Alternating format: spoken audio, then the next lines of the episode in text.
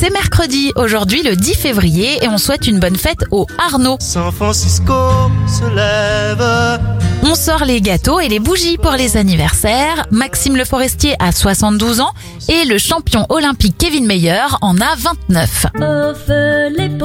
L'extincteur est inventé par Alanson Crane en 1863.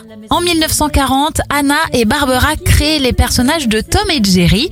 Le premier disque d'or de l'histoire est remis à Glenn Miller en 1940 et en 1947, c'est la signature du traité de Paris qui définit les frontières après la Seconde Guerre mondiale.